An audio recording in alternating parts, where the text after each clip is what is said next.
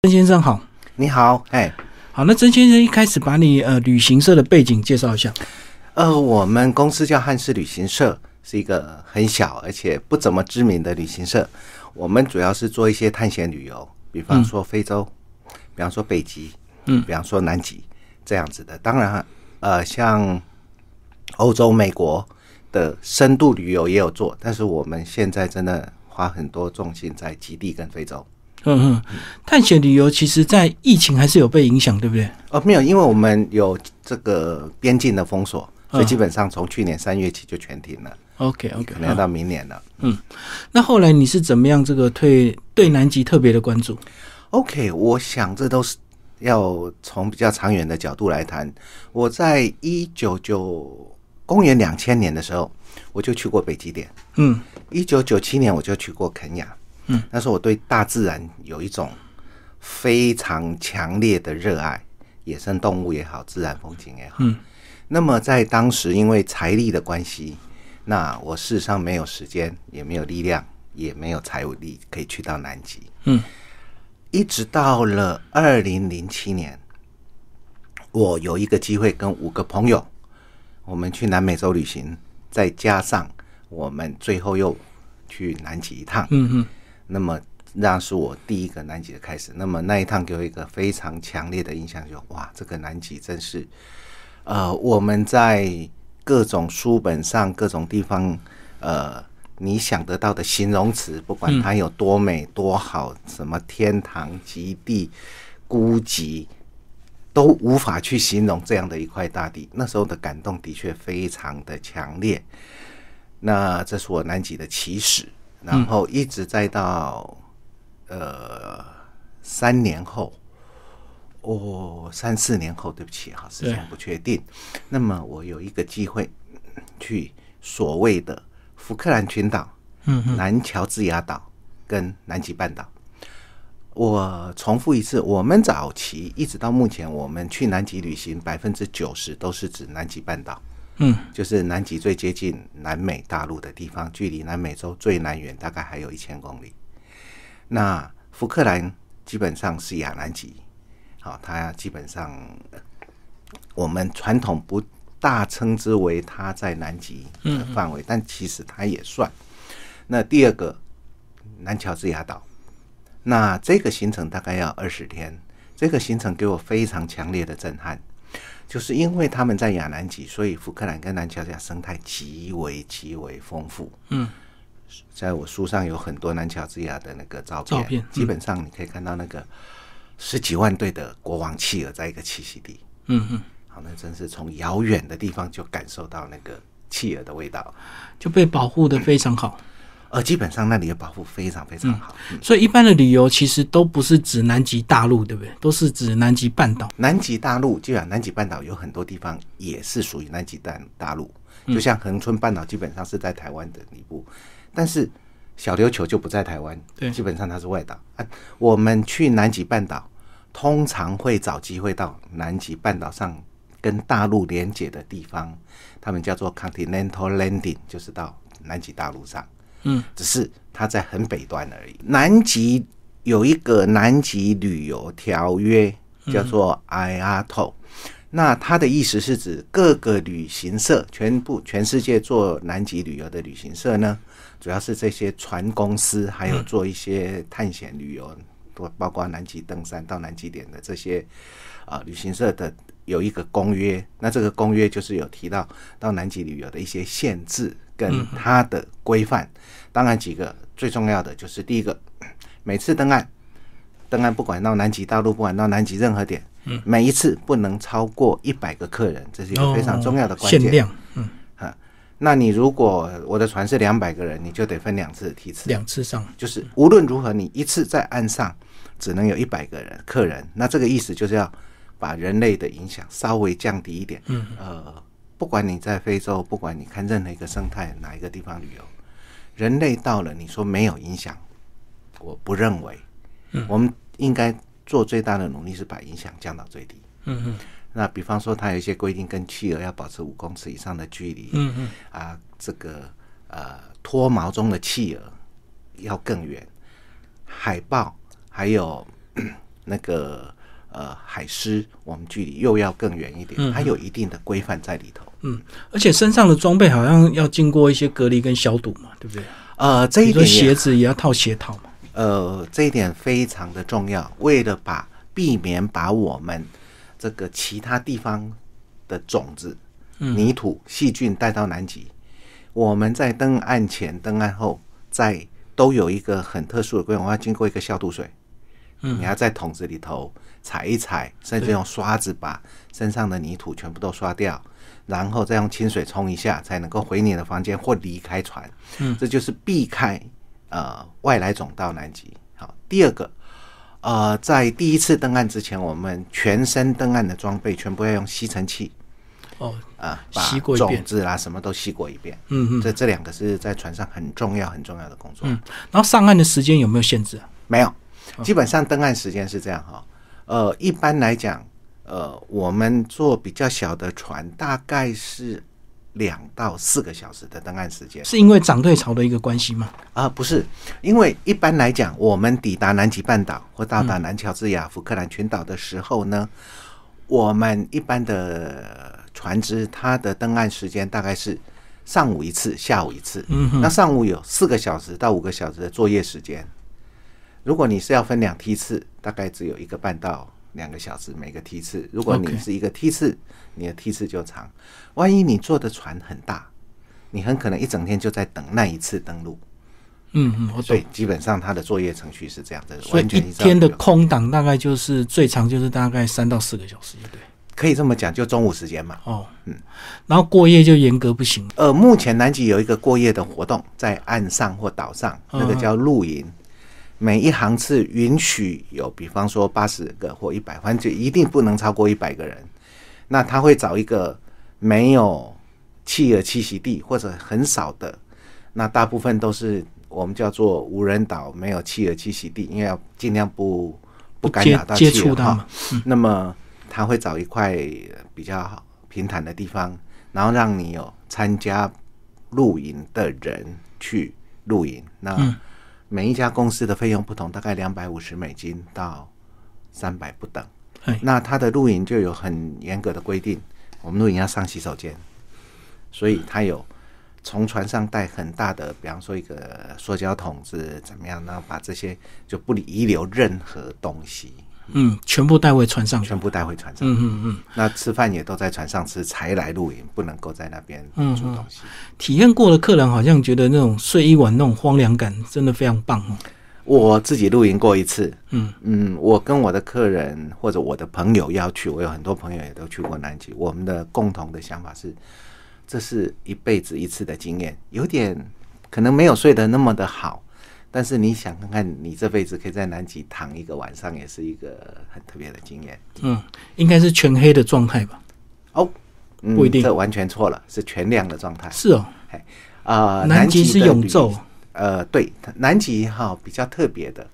南极不是永夜就是永昼，当然在之间也有晚上白天，这都有哈、那我们撇开来讲，南极有跟南极是在南半球嘛，对不嗯对？所以跟台湾的气节气是完全相反，我们的夏天是他们冬天，嗯，南极的冬天是不能旅行的，为什么呢？因为它海冰会结了一万四千一千四百万平方公里左右的海冰，南极本身就是一千四百万平方公里，大的不得了。台湾才三万六千，对不对？嗯，一千四百万平方公里的意思，这个海冰一结冻，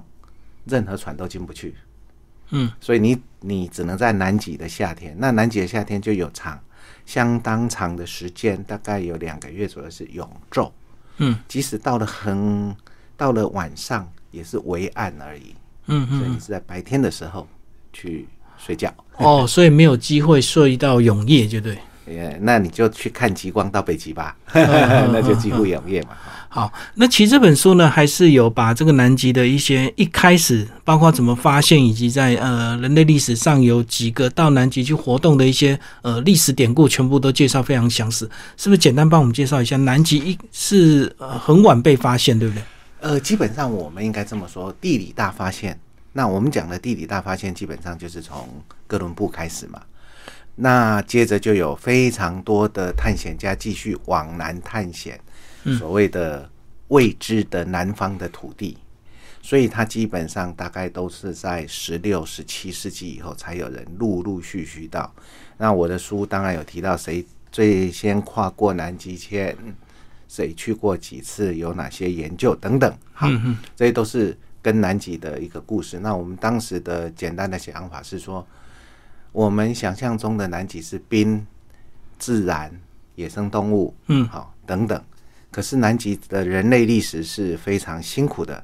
第一个阶段就是我们叫做探险时代，嗯，所以探险时代就没有人在那时候那样子的木船、那样子的装备、帆船，哦连，还发没有动动机力都船没有的嗯嗯情况，如何在南极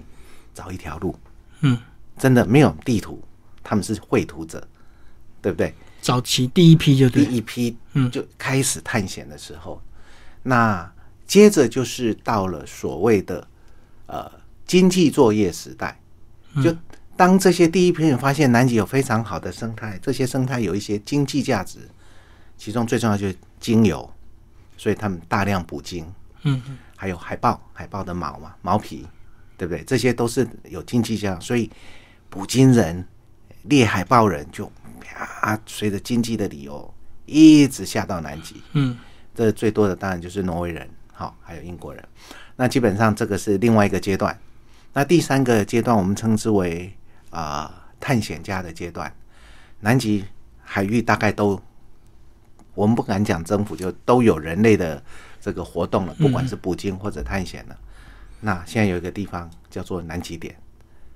那当然最有名的叫 Race to the Pole，就是呃挪威的阿蒙阿蒙森跟那个英国的斯考特，他们两个竞逐到谁先抵达南极点。嗯，那这当然有很长的故事，不同的观点。那当然最后是呃阿蒙森先抵达对，南极点啊，再来是斯考特啊，悲剧是斯考特回来，他的五个探险队员全部死掉。对，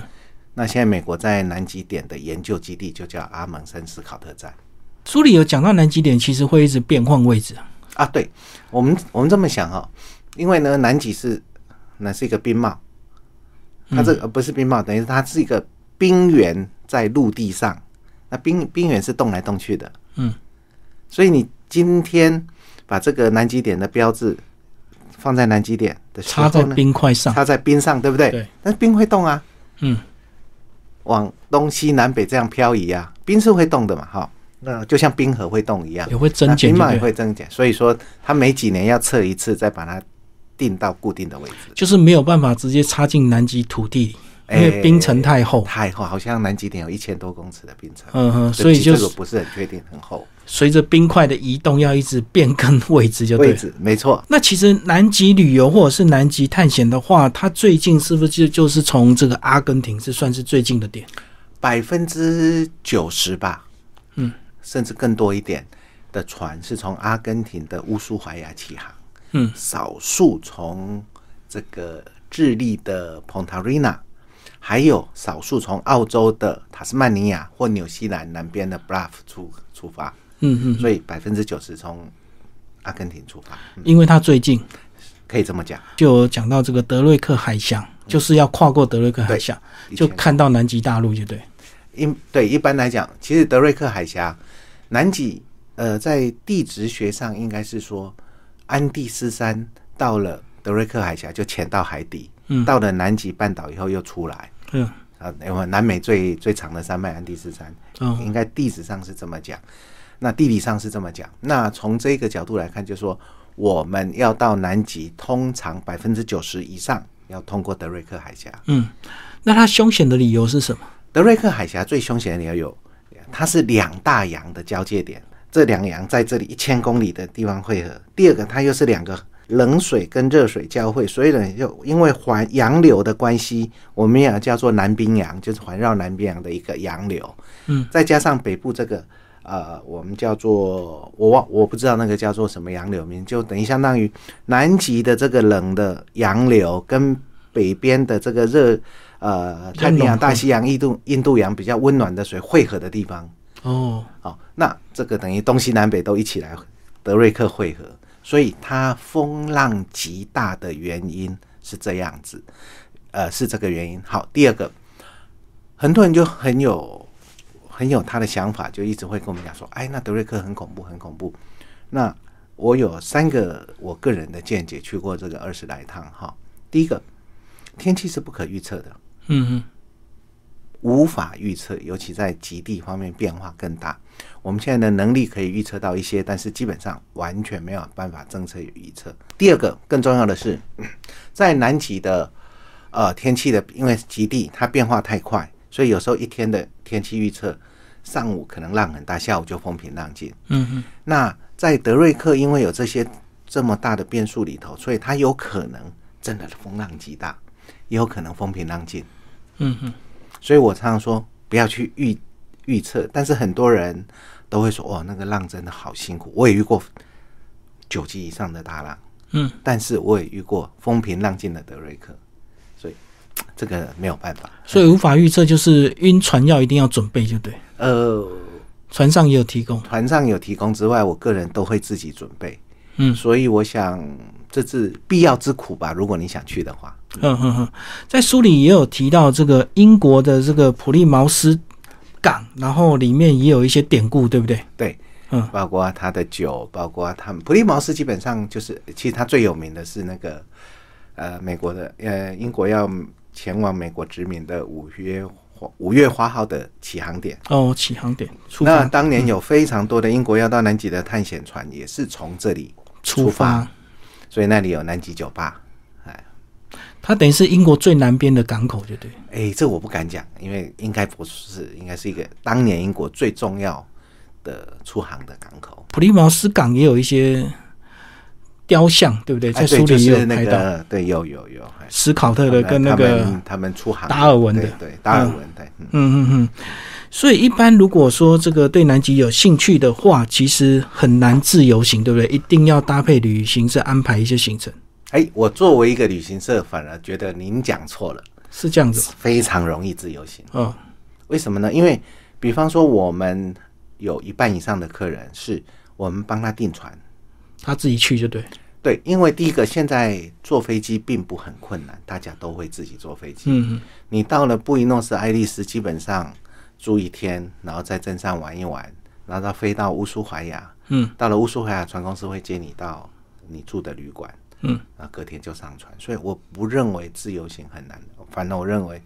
可能比去法国自由行二十天还简单。是哦，因为我想说路途这么遥远，路他途遥远，坐飞机大家都一样啊。哦哦哦，嗯，那他到底有什么困难点？到南极旅游，第一个它的费用相当高，嗯，对于很多就背包经客济的困年轻年轻人真的是这样。第二个，有些人有心理上的障碍，像我有非常多的客人，财力不是问题，然后各方面都不是问题，时间不是问题，可是呢，他一直想到德瑞克会浪很大，就有因为他觉得他特别容易晕船。嗯嗯那这个我们就比较难克服他心理上的障碍。那第三个，我觉得困难度是很多人假期没那么长。嗯嗯，怎么说呢？你最短的，假设你是坐十天南极的船，加上飞机就要十五六天。嗯嗯啊，通常我们南极的船最短是十到十二天嘛。 ，OK，那我通也有八天的，但是我不大建议大家走八天，因为跨过两个德瑞，跨来回德瑞克就去掉四天，那只剩下四天在南极半岛月里，太可惜就短了对一点，嗯花那么多时间，那么的，所以我们觉得稍微长一点对大家会比较好一点。嗯嗯嗯嗯，那飞机的时间呢？因为我们台北到距离台北最远的地方就是阿根廷，嗯嗯所以不管你 台北出去经过哪一条航线，你可以走过南非，你也可以走到纽西兰，或者是中东，或者欧洲或美国，都可以到南美。嗯，那都要二十六个小时到三十个小时左右，直飞吗？还是没都要有转直机？飞都要转，所以飞机就至少要加来个回两来回四天。天嘛，嗯嗯， m i n i m 来回四天。所以只要是时间长度了。对，这个时间对很多上班族是个问题。嗯嗯嗯，那再来是它有哪些凶险？这个如果跨过海峡之后，呃，到南极有什么风险吗？除了很冷之外，第一个，我倒不觉得它特别冷，它的温度在十到负十之间，哦，所以还好吧，哈、它的风险是，我觉得百分之九十还是在于天气。嗯比方说，我们书上第一章还是序第一章有一次，呃，有提到一件，呃，一个故事，就是说，呃，黄丽茹小姐她前年去南极的时候，就二零一八年去，到了福克兰、南乔治亚天气很好，而且旅都很棒。可是到了南极半岛三天，全部都是暴风浪，那暴风浪三天没办法登岸。哦，你那一航次是没有在南极半岛登岸，大家都在船上，都在船上，因为实在没办法登岸。嗯，那我有，但关于这件事情，当然我只能这么说，你遇到了算你倒霉。运气不好。我只能这么说，因为真的机会有吗？一定有，我可以告诉你，我有遇过，我遇过差不多有十五个以上不同的探险队长，可能超过二十个啊、我们常常会谈到这种南极的变数。有一个也是，他说我去南极半岛十二天，登岸一次，为什么？风浪没有办法，就是没有办法。好，那我也遇过一次，是他们花了很多钱去雪丘岛看帝王企鹅，嗯嗯，没办法，直升机就是没办法飞，因为风太强。好，那这种东西跟天气有关的事情是非常困难的，它的最大风险在这里。哦，好，那如果说真的要花这么多时间在船上的话，那船上有什么娱乐？呃，越大的船娱乐越多，哦，就跟价位有关系嘛。呃，价大船不见得贵，嗯，大船，我们在南极的大船，我们不大不以吨位、不以长度来评量。南极的船基本上我们称为人数来控制，嗯，因为它每次登岸能够一百个人，对不对？我们刚刚提到了，所以呢，一般来讲，百分之七十以上南极的旅游船都在一九九以下，嗯那为什么呢？为了让两组人可以在一一个半天里头登岸，一天登岸两次。嗯嗯，那所以说，每艘船的娱乐其实是不大一样的。当然，比方说我在一九九的人船跟在一百个人船，一九九因为空间大很多，哦，它可以设施多一设点。嗯施就多，各方面就多一点。但是，一九九跟一百个人船有什么差别？岸上时间不同。一九九的人船，它要分两梯次，所以它早上登岸时间大只有概只有半天，呃，这半天它只有一个小时到两个小时之间。嗯，但是如果你是一行，这船只载一百个人，你可以一个早上有二到四个小时在岸上。我懂我懂。好，所以差是差在这里。嗯，所以这样讲，越小的船是反而越贵啊。所以一百人的这个船嗯不，船当然要看船的设施各方面啦。也哈也不一定就也对。不一定。其实我比价过大概十家不同的船公司，每因为每一家的提供的 service、提供的服务等等，船的设备等等差太多。嗯嗯所以你怎么选择一个？比方说，我看到非常多的背包客他们的游记，他们到我我这我很早就有跟他们讲过，就是他们会在乌苏怀亚等拉斯米尼，嗯嗯，好，然后或者是坐乌苏怀亚号阿根廷的船，好，那价格比较低。嗯，呃，最有名的就是啊、呃、，COVID nineteen 那一年就是呃，应该是去年的一月，有一艘中国的包船。可那时候中国已经不能出国了，嗯应该是二月底或三月，二月底的样子。那一航次呢，就在全世界放出来说，你只要四千块美金，四千五美金就可以到南极十五天，比它是平常的三分之一的价格。嗯，那那一艘船已经非走不可，可是它还有一百个位置，它只要卖一个人就少赔就就对。少赔。一放出来之后，在台湾造成疯狂，不管是呃社群团体啦什么都嗯疯传。嗯，那我我有朋友发给我的时候，我就在社群团体写了很短的一句话。第一个，通常这个航程是二十天的，它只有十五天，也就是你能够在岸上的时间是很短少了一半。嗯，好，而且它是两百个人的船。啊、那但因为实在太便宜，就造成一种当时在台湾的，包括台湾听说有四十个人左右，呃，不管从在南美自助旅行的，或者是在这个台湾的，立刻办那个上网办签证到阿根廷，然后去去抢这个位置，有人抢到，有人没有抢到，因为本来就卖外卖完就没有。对，那也有人因为这样回来，因为 COVID-19 的关系，回不了台湾，在外在南美搞好久。哦哦，对因为那时候班机已经大乱了嘛，而且很多已经开始锁国了，嗯嗯，所以占到便宜反而回不了台湾就对。也有这种人，但是都无所谓，因为我常常觉得旅行，不管你选择哪一种方式，是你要对你的旅行负责。嗯嗯嗯，我懂，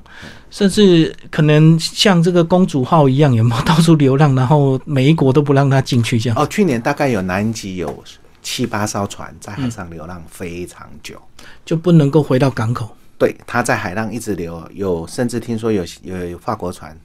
就干脆因为船上物资不是问题嘛，嗯，直接返回马赛姆港。哦，啊，很多是到了那个乌乌拉圭的首府之后呢，他们开就是在船上，大家用手机去去上网，上网之后订了机票，嗯，他们开一个特殊通道让你走，搞了差不多五月多才把所有海上的船速删掉。哦，所以等于是延误了两个月的时间了。没有，那已经最后一航次了 OK 等于那个船也没有办法再走了。但是最后一航次真的去年是天下大乱。嗯嗯嗯嗯，所以南极去的话，到底要什么样的一个准备啊？这个钱准备好了，时间有了，再来是不是纯粹就是心态的问题啊？因为他感觉还是有点风险嘛，对不对？因为这么遥远的国度，好，我觉得最重要的是说，我现在就是去南极。南极呢，只有一个东西我无法 control，无法控制，无法预测，叫天气。对，万一你是那个非常非常倒霉的，在一年四万多个人去南极中，那一百个或两百个没办法登岸的人，你就是那四万等于那那百分之一，那可能五年才一次，那你遇到了，你也只能接受。嗯嗯，我我我思考了很久，这个是因为这是天后，我们天后是没有办法跟没有办法负责的，这是对我自己的心态。那但是你要想到这种几率低到你可以忽略，嗯嗯，一年假设有四万个人去南极，三年才遇到一航次，那么我觉得十二万分之一百或两百或三百，嗯，好像是可以接受的一个风险。很低的，很低，因为 even 我们在台湾出国会有问题，我你就我们有多少次那个那个什么公主游轮什么游轮，不要到本来要到冲绳，后来跑到香港，本来要到香港，台风，对，你哪知道我报我报名的时候，假设是半年前，我哪知道我报名那一天有没有台风？嗯嗯嗯，所以这种心理建设基本上就说，我们就交给天气，交给船长，交给探险队长，他们会尽量安排好。你看我去了二十几次南极，我没有遇过。嗯嗯嗯，都很顺利，偶尔一两次，因为今天这个这个地方浪太大，真的没办法登岸，我们就换一个地方。对，嗯、好，最后跟我们讲一下南极有没有什么危机？呃，其实全世界都有这个呃温室效应的一个问题，南极是不是也有融冰的问题，一些以及这个海洋垃圾的问题，有吗？南极有几个？第一个，现在各国大量捕捞磷虾是个最大的问题。嗯我们的什么南极磷虾油啦，每一个国家捕捞的磷虾作用功能不同，磷那个我们的磷虾油只是其中一环。嗯，有人拿去当拿来吃，有一些国家是拿来当肥料等等，不管。但这个对南极的生态影响非常大，而且严重到已经很多科学家在呼吁，不要再做这种事了。嗯，那为什么呢？因为磷虾是生物最底层，企鹅要吃它，鲸鱼要吃它，你把人家的食物都拿走，所有的那个那个叫什么呃，野生动物没东西吃了。对，因为最底层你被拿掉了，就像草原你把它变成柏油路，你自然就没了。好好，这是第一个，所以这个是最大最大的危机。嗯，那这个生态危机，目前科学家一直在呼吁，但是因为因为这是国际性的东西，而且南极是自由海域，捕鱼船本来就可以进去。嗯，所以这这个是，所以大家不要吃这些东西。好，这个我个人的呼吁，虽然有点困难。第二个暖化的问题，呃，非常的严重。嗯，呃，去年，呃，从应该是可能是前年或去呃去年吧，那个 A 六十八冰冰山就沿着谢克顿被漂流的那个，那表示南极现在巨型冰山崩离南极大陆的越来越多脱离就对，脱离就是冰山就崩、崩下来嘛。嗯，那这个这几年是非常多，而且很严重。第四个，我们到南极一定要百分之一百遵守船上告诉你的最基本的规则，不能触摸野生动物，不能怎么样，不能怎样，那些都你做得到，因为万一你身上手的细菌传给或病毒这样。对，那个就很恐怖，所以一定要遵守南极这些规范。其实船探险队长有权利说，因为你违规不让你下船，有罚款吗？没有罚款，但是他可以有权利说，因为你违规不让你下船。他我们有遇过很不守规矩的人，曾经被船长警告过。嗯，嗯嗯嗯，那有垃圾的问题吗？没有，目前状况非常好，就是说，不管是以现在这个阶段来讲，科学家也好，这个所有南极的船只也好，还有所有的科学站，不管什么都会把，甚至连粪便都带走。嗯嗯嗯，好，就是郑先生帮我们讲一下你的书名为什么叫做《呼吸南极》。其实我们 第一个不是南极旅游指南而已，最后我们也写南极旅游。第二个，去年刚好 COVID nineteen，我们在做书这本书的时候，我们忽然觉得能够那时候大家都开始戴口罩了，哦，能够呼自由吸到呼吸是很自由幸福。居然连呼吸都要，呃，能要自由呼吸都那么的困难，嗯，所以我们那时候觉得，哎，呼吸南极刚好把那种好像可以把南南极的气引进来一样，没有特别的理由，但是这是我们当时的感想，嗯，就是怀念过去自由呼吸的日子，就对。也可以这么说，但是因为南极真的是一个目前地球上非常纯净的地方。哦，那那一个那种自由呼吸的感觉，在纯净的，就有点像我们做森林浴，我们到大雪山或者到溪头，没太多人的时候，那种清新的空气，一一口吸进地球的精华。嗯嗯，嗯，好，今天非常谢谢郑有利先生为大家介绍《呼吸南极》这本书是联经出版，好，谢谢。非常谢谢您的访问，谢谢。